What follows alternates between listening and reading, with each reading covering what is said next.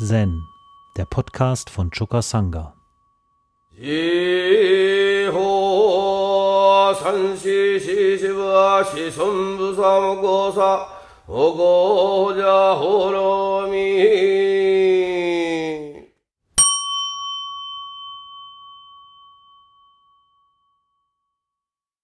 Dalai Lama aus seinem Kapitel Es ist höchste Zeit. Da schreibt er, wenn ich euch zur Revolution des Mitgefühls aufrufe, dann nicht zuletzt für die Generation eurer Kinder und Kindeskinder. Spricht man im Westen von Menschheit, bezieht man sich meist auf die Gegenwart. Doch Verantwortung ist nur dann universell, wenn sie die Generationen mit einbezieht, die nach uns kommen werden. Und man darf nicht vergessen, dass die Weltbevölkerung sich im 20. Jahrhundert verdreifacht hat und sich bis zum Ende dieses Jahrhunderts vielleicht noch einmal verdoppeln wird.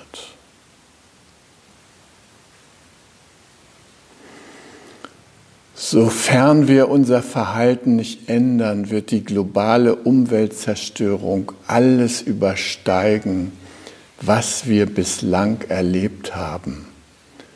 Und zwar bei weitem. Die Erderwärmung wird unkontrollierbar. Es wird Hitzewellen auf allen fünf Kontinenten geben. Der Meeresspiegel wird ansteigen. Die Zeit drängt. Deshalb rufe ich euch, die Jugend der Welt, zu dieser radikalen Veränderung auf. Ich habe mein ganzes Leben lang die Veränderung der Welt betrachtet. Inzwischen sind die Gefahren so groß, dass man die Augen nicht länger verschließen darf. Es wird Katastrophen geben, die ihr nicht aufhalten könnt. Vielmehr werden aufgrund des Klimawandels Hurricanes, Tsunamis, Überschwemmungen, Dürre und Erdrutsche zunehmen und immer schlimmere Folgen haben. Nur mit gegenseitiger Hilfe und Zusammenarbeit aber werdet ihr die Katastrophen eindämmen können, die durch wirtschaftliche und soziale Ungerechtigkeit, durch Egoismus, Gleichgültigkeit und andere negativen Geisteshaltungen begünstigt werden. Wenn ihr euer Bewusstsein zu Wohlwollen und Verantwortung erzieht, werdet ihr echte Lösungen finden. Und die Erde wird euch ein klares Signal senden. Zum ersten Mal in der Geschichte hängt das Schicksal der Menschheit von einer neuen Generation ab, der euren. Ihr seid verantwortlich für die Zukunft von Milliarden Menschen, und anderen Wesen, die mit euch das Leben auf der Erde teilen. Ihr seid dafür verantwortlich, die Qualität der natürlichen Ressourcen, der Luft, des Wassers, der Meere und Wälder, der Flora und Fauna zu schützen.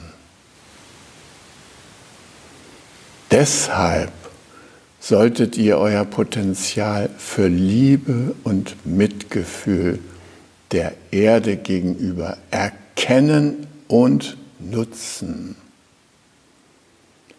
Lernt sie zu lieben, indem ihr sie teilt und beharrt nicht darauf, sie zu besitzen und zu zerstören.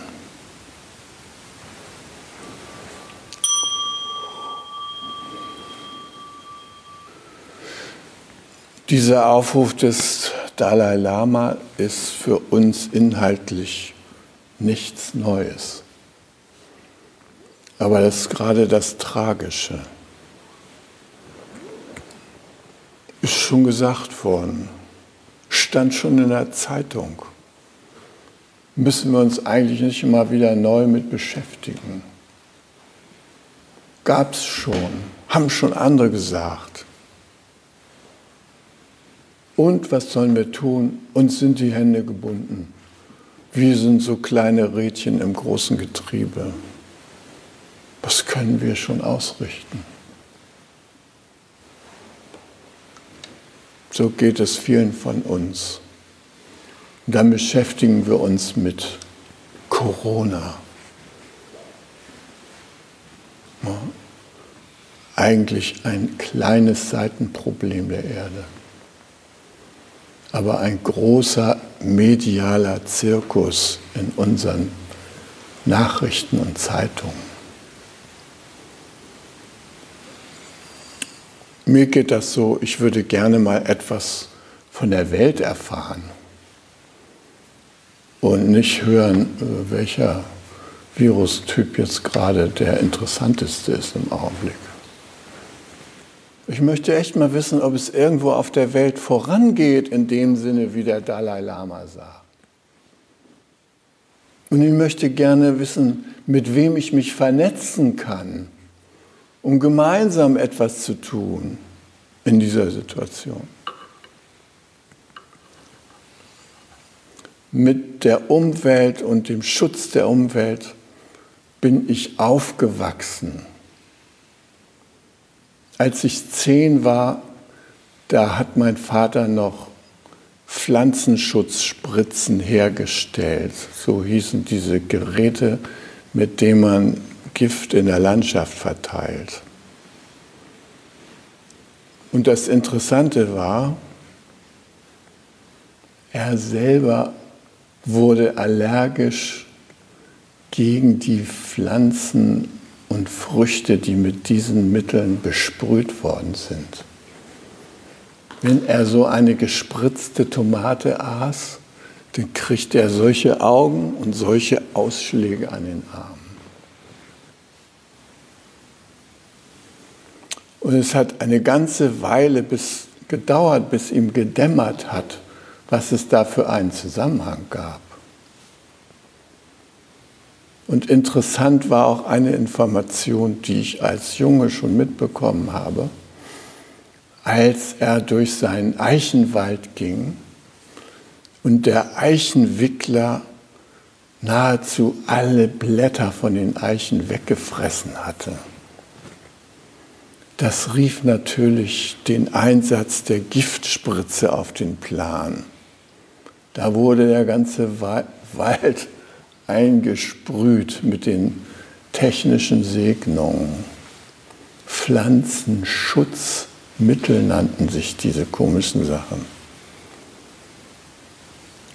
Ja, und dann fragte er einen Freund, der Landschaftsbiologe war und der später einer der festesten Gäste in meinem Vaterhaus wurde, äh, sagte, ich weiß nicht, was los ist. Jedes Jahr wird es schlimmer mit diesem Eichenwickler. Jetzt sprühen wir schon und trotzdem, die kommen immer wieder. Da sagte der Biologe nur ganz trocken. Ja, wenn Sie Ihre ökologischen Partner als erstes vernichten, dürfen Sie sich nicht wundern, wenn die anderen überhand nehmen. Da war mein Vater erstaunt und fragte, wieso meine ökologischen Partner, wer sind das? Ja, sagte der, die Schlupfwespen, die vermehren sich dadurch, dass sie ein Ei in die Raupe der Eichenwickler legen. Da wächst das Ei heran mit der jungen Schlupfwespe embryonal drin. Und was meinen Sie wohl, welche Raupen von ihrem Pflanzenschutzmitteln als erste gekillt werden. Ja, die mit dem Schlupfwespenei drin, die sind nämlich geschwächt. Und dann haben sie ihre Kooperationspartner vernichtet. Ich empfehle zwei Jahre gar nicht mehr spritzen. Mein Vater war entsetzt bei der Vorstellung. Was würde von seinem Eichenwald noch übrig bleiben? Im Jahr darauf wütete der Eichenwickler nochmal verheerend. Aber dann, im nochmal drauf folgenden Jahr, war keiner mehr da. Die Schlupfwespen hatten ihr Werk getan zum Nutzen der Eichen und ihrer Blätter. Das hat mein Vater regelrecht aufgerüttelt. Er hat sein ganzes Leben umgestellt und einen kleinen Bauernhof dazu gekauft, damit dort ungespritzte und gesunde Nahrung erzeugt werden konnte. Wir hatten zwei Kühe und wir hatten Felder, wurde Roggen, was weiß ich, alles angebaut, Buchweizen vor allem. Bei uns gab es zum Frühstück Buchweizen. Dazu kann man stehen, wie man will, aber es war sozusagen unser Frühstück, Buchweizen mit Milch und Honig. Ähm, ich war manchmal nicht so begeistert davon, weil das äh, zum Teil aus anderen Ländern importierter Buchweizen war.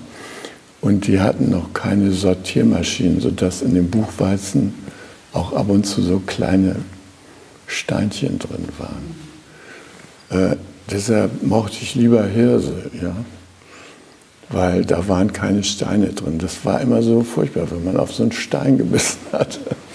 Aber gesund war es, kann man nicht leugnen. Ja, ja und so bin ich schon in frühester Kindheit mit diesem Gedanken, dass die Umwelt geschützt werden müsste und dass man sie anders behandeln müsste als mit der Giftspritze.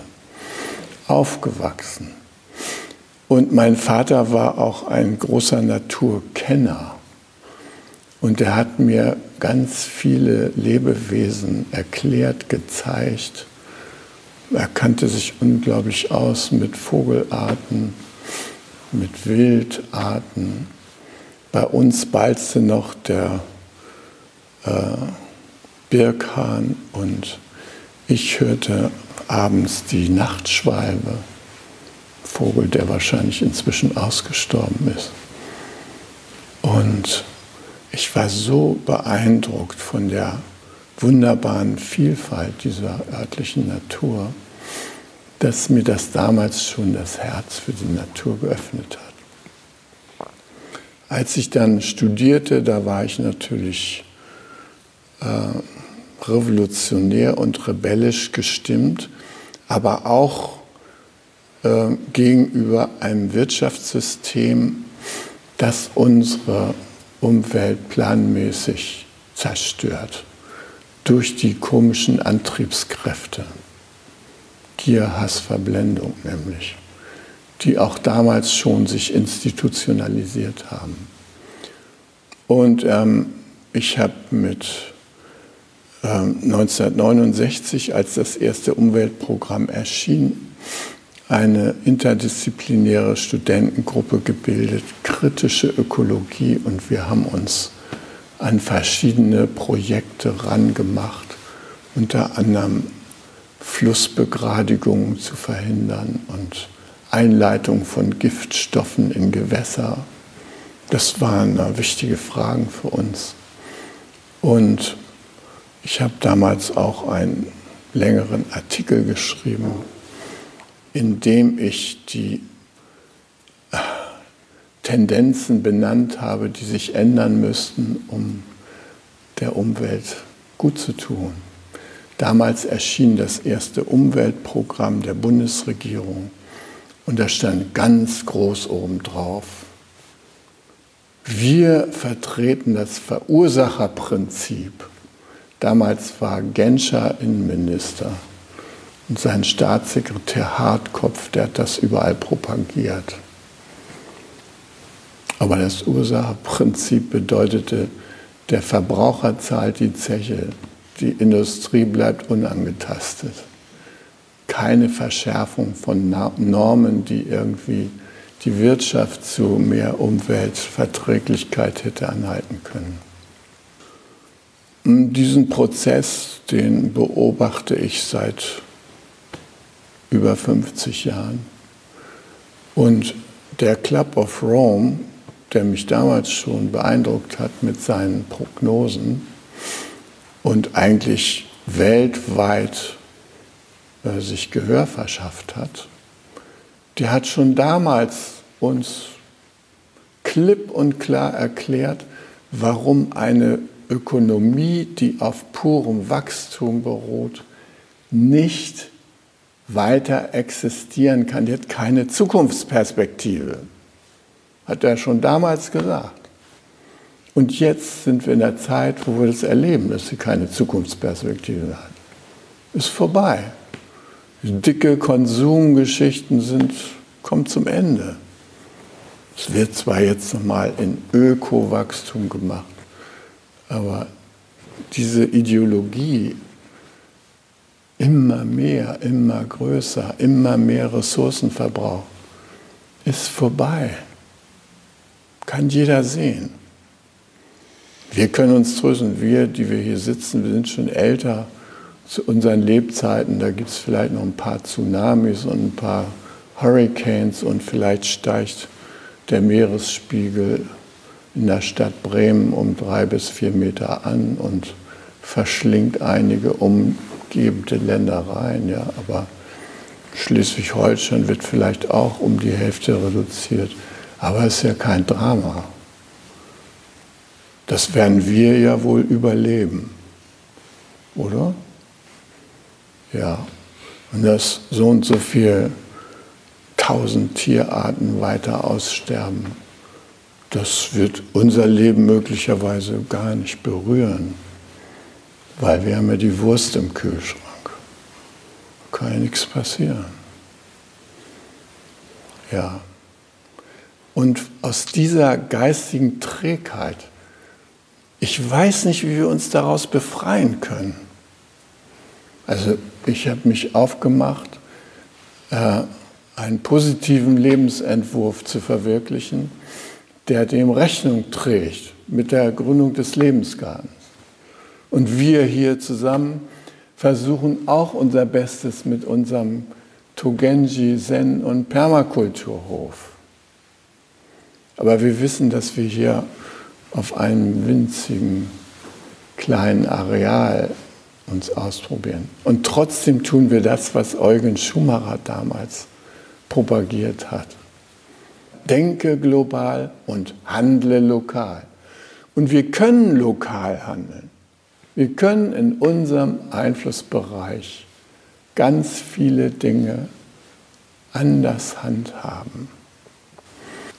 Und da freue ich mich vor allem auch an unserem Togenji-Projekt und an der großen, engagierten Fürsorge, die Katharina und Jürgen hier seit Jahren verantworten und die unterstützt wird von unseren Sangha-Mitgliedern, dass wir einen Selbstversorgungsbereich aufbauen.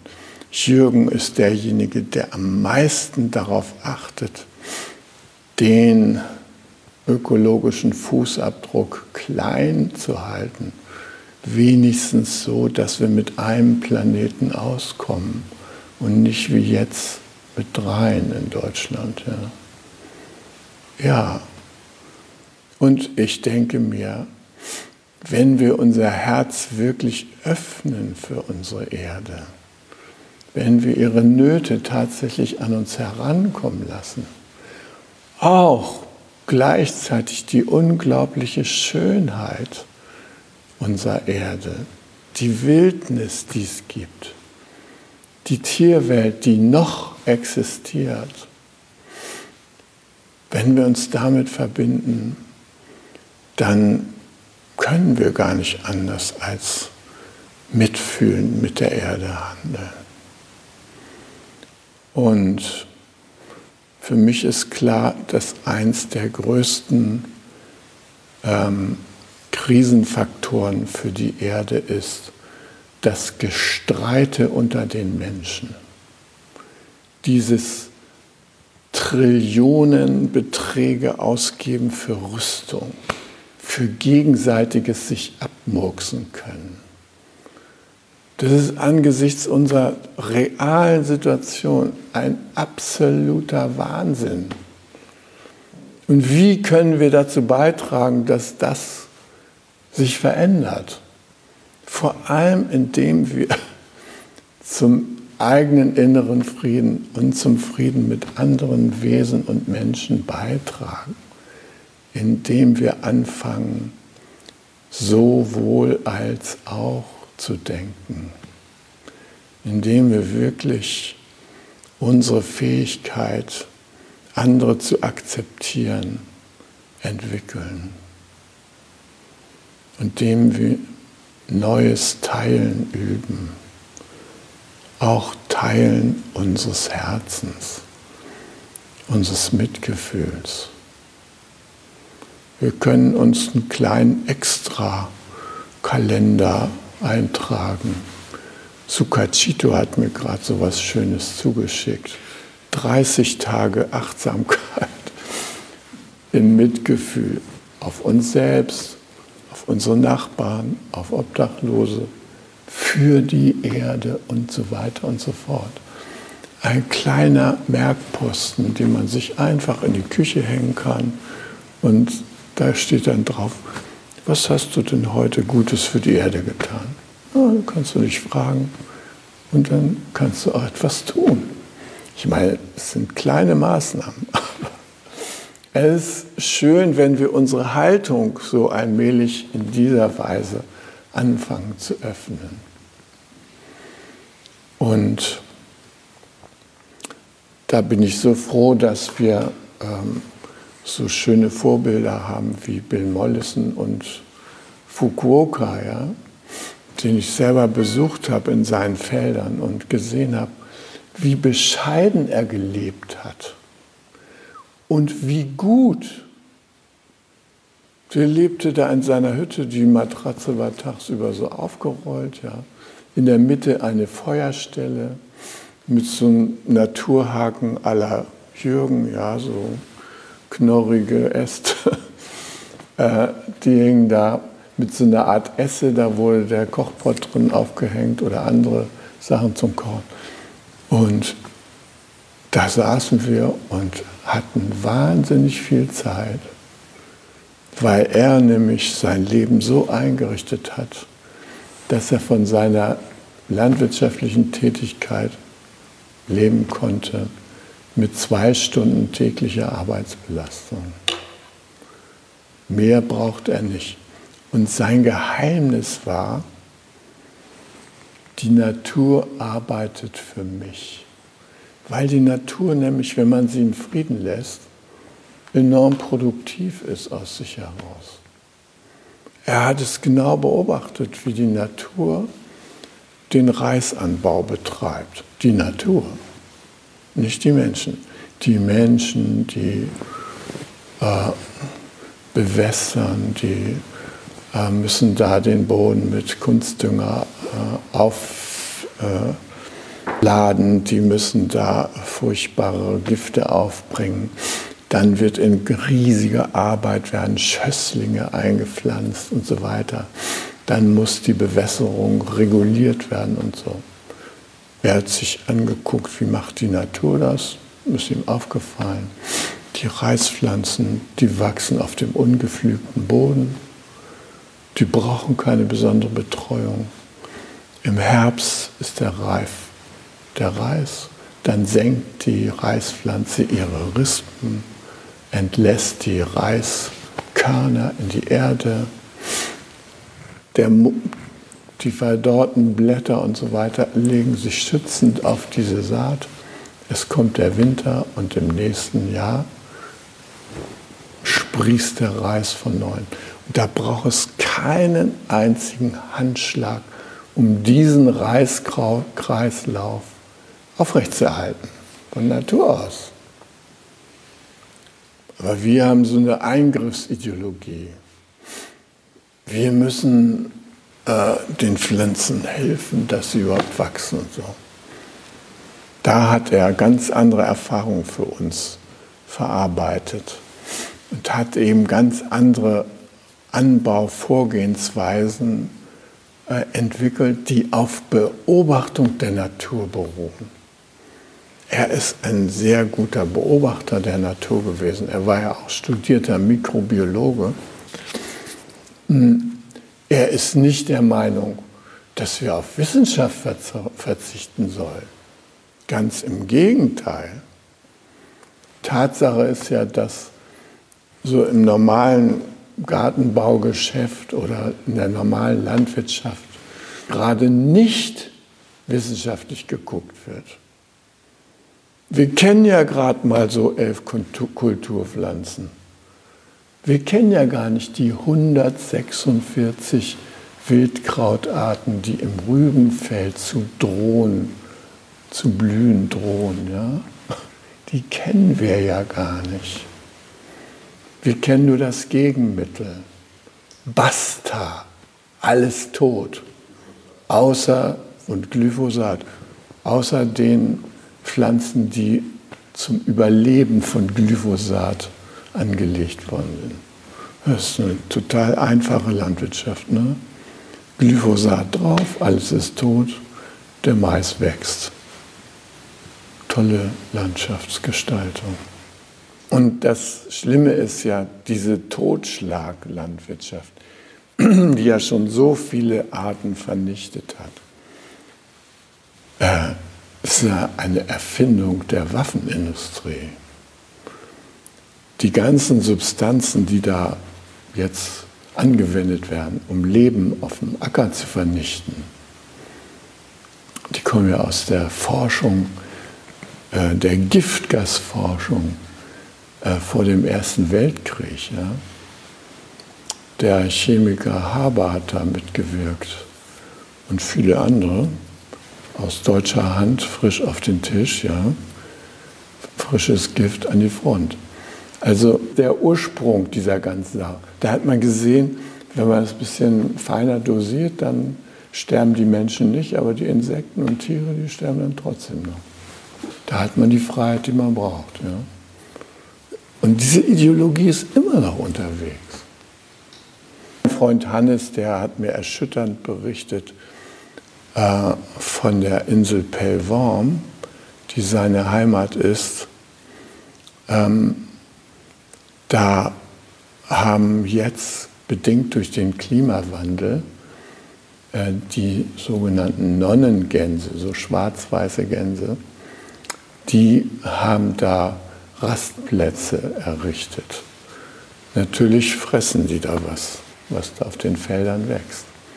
Und die Landwirte sind empört über diese Non-Ganz-Invasion. Und er war so erschüttert, wie die mit Treckern, diesen großen, schweren Treckern, auf die Wiesen fahren, um die ganzen Non-Ganz-Küken platt zu fahren, damit die sich da nicht weiter vermehren können. Ja? Und fand Schilder wo die Naturschutzgebiete, die ausgewiesen werden mit diesen Schildern, wo daran Nonnengänse festgenagelt wurden, Tote. Das ist, das ist nicht sowohl als auch. Das ist die Vorstellung, wir müssen uns schützen vor der Natur, ihrer Unberechenbarkeit. Ja, und ich wünsche mir, dass wir wirklich die Kehrtwende hinkriegen, dass wir wirklich unser Leben neu ausrichten, dass wir wirklich mit der Erde kooperieren, weil es Freude macht, nicht damit wir gnadenlos Verzicht lernen, nein, das meine ich nicht. Es macht Freude, mit der Erde zu kooperieren. Es macht Freude, zu sehen, wie die Pflanzen wachsen sehen wir, wie Kinder im Garten rumrennen. Die freuen sich an dem, was da ist. Und wenn sie hier zu unseren Nachbarn gehen und da in so ein Maisfeld versuchen würden zu spielen, das wäre furchtbar für sie. Ja? Also, in dem Sinne würde ich gerne dazu beitragen und hoffe, dass wir alle Lust haben, dazu beizutragen. Der Dalai Lama sagt dann, mit gegenseitiger Hilfe und Zusammenarbeit werdet ihr die Katastrophen eindämmen können, die durch wirtschaftliche und soziale Ungerechtigkeit, durch Egoismus, Gleichgültigkeit und andere negative Geisteshaltungen begünstigt werden. In diesem Zusammenhang möchte ich nochmal erinnern an die bisher wahrscheinlich von nur wenigen Menschen tatsächlich gehörte Rede von David Coquehuanca, Vizepräsident, Vizeministerpräsident von Bolivien. Der hat am 1.1. dieses Jahres hat er eine wunderbare Rede gehalten. In dieser Rede, da ruft er eigentlich alle Stämme der Erde auf, zusammenzustehen, ja, so eine Gemeinschaft zu bilden, wie sie alters von alters her in seinem Lebensbereich existiert hat. Es ist nämlich nicht so, dass es kein Wissen darüber gibt, wie man mit der Erde kooperiert. Es ist nur bei uns irgendwie durch Blindheit untergegangen. Aber in den alten Kulturen haben die das Wissen. Und die haben da nicht nur praktisches Vorgehen äh, an Wissen, sondern sie haben auch eine entsprechende Philosophie. Und da gibt es einen ganz natürliche, ganz natürlichen Respekt und ganz viele Rituale, um mit der Erde zu kooperieren. Pachamama, Mutter Erde. Und der sagt in seiner Rede so viele tolle Sachen. Ich empfehle euch, die unbedingt anzuhören. Ja? David Choquehuanca, Vizepräsident von Bolivien, findet ihr auf YouTube. So, und er sagt, es gibt immer noch diese Werte. Es gibt von alters her Kooperation mit der Erde, mit allen Wesen, entsprechend unseren heiligen Werten. Nur vom kolonialen Projekt wurde das alles systematisch unterdrückt. Aber jetzt lebt es weiter in uns. Er sagt, wir sind von Tiwanaku. Tiwanaku ist eine Stadt am Titicacasee, die ich auch vor 40 Jahren oder sowas besucht habe. Eine sehr eindrucksvolle Stadt und die hat eine ganze Kultur bestimmt, die Kultur von Tiwanaku. Und ein wichtiges Element dieser Kultur ist das Ayu. Ayu ist Kooperation der Menschen untereinander und Kooperation mit allen anderen Lebewesen. Es ist eine ganze Haltung, die den Menschen früher selbstverständlich war und die ihn immer noch im Blute ist und die einfach wiederbelebt werden könnte, wenn wir dazu beitragen, dass die Bedingungen dafür hergestellt werden. Als Buddhisten wissen wir, es kommt darauf an, welche Bedingungen wir für die Entwicklung bestimmter Lebewesen, Formen, äh, Menschen, Menschengeister zur Verfügung stellen, weil alles ist in einem Bedingungszusammenhang. Wenn wir die Bedingungen herstellen, dass Leben sich wieder frei entwickeln kann, dann wird es sich von ganz alleine wieder entwickeln. Wie in Costa Rica, wo die Waldfläche auf ein Drittel oder so zurückgegangen ist in wenigen Jahren, weil da der tropische Regenwald einfach abgeholzt wurde von diesem wahnsinnsverbrecherischen Holzbanden, sage ich mal, die weltweit überall über die Wälder herfallen. Ja. So, und da hat die Regierung einfach konsequent Gebiete ausgewiesen, wo nicht mehr Holz gefällt werden darf, wo der Wald sich selber überlassen wurde. Und da ist es gelungen, innerhalb weniger Jahre wieder die Waldfläche auf 50 Prozent hochzukriegen. Das ist kein Unding. Wenn wir unsere Aufmerksamkeit in diese Richtung lenken, dann können wir das fördern. Bei Zeiten. Und dann haben wir gar kein Problem mit CO2-Überschuss in der Atmosphäre. Es gäbe so viele intelligente Verfahren, wie CO2 gebunden werden könnte mit der Natur, in der Natur, im Boden. Und es wäre einfach wunderbar, wenn die Bedingungen für diese Entwicklung hergestellt und gefördert würden. Das würde uns sehr nützen und dazu können wir beitragen. Jeder auf seine Weise kann dazu beitragen, dass dieser neue Bedingungszusammenhang wiederhergestellt werden kann. Es ist eine Frage der Vernetzung. Und da haben wir ja die elektronischen Medien auf unserer Seite. Können wir uns ja heute sehr gut weltweit vernetzen. Wir können ja was die da in Tiwanaku an Weisheitsstock haben, das können wir uns ja in zehn Minuten per Internet zugänglich machen, wenn wir wollen. Ja, wenn wir wollen.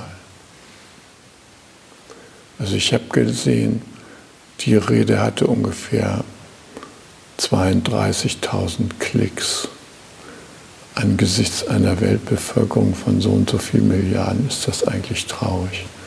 Das könnte mehr sein auf YouTube. Und ihr könntet da auch mal raufklicken. Gut, ihr Lieben, es geht um unsere Erde. Und das schon lange und das mit Freude und das mit Zen. In diesem Sinne, hi. Um jungen Menschen den Aufenthalt im Togenji zu ermöglichen, bitten wir um ihre Spende. Alle Spendenmöglichkeiten finden Sie auf chukasanga.de/spenden.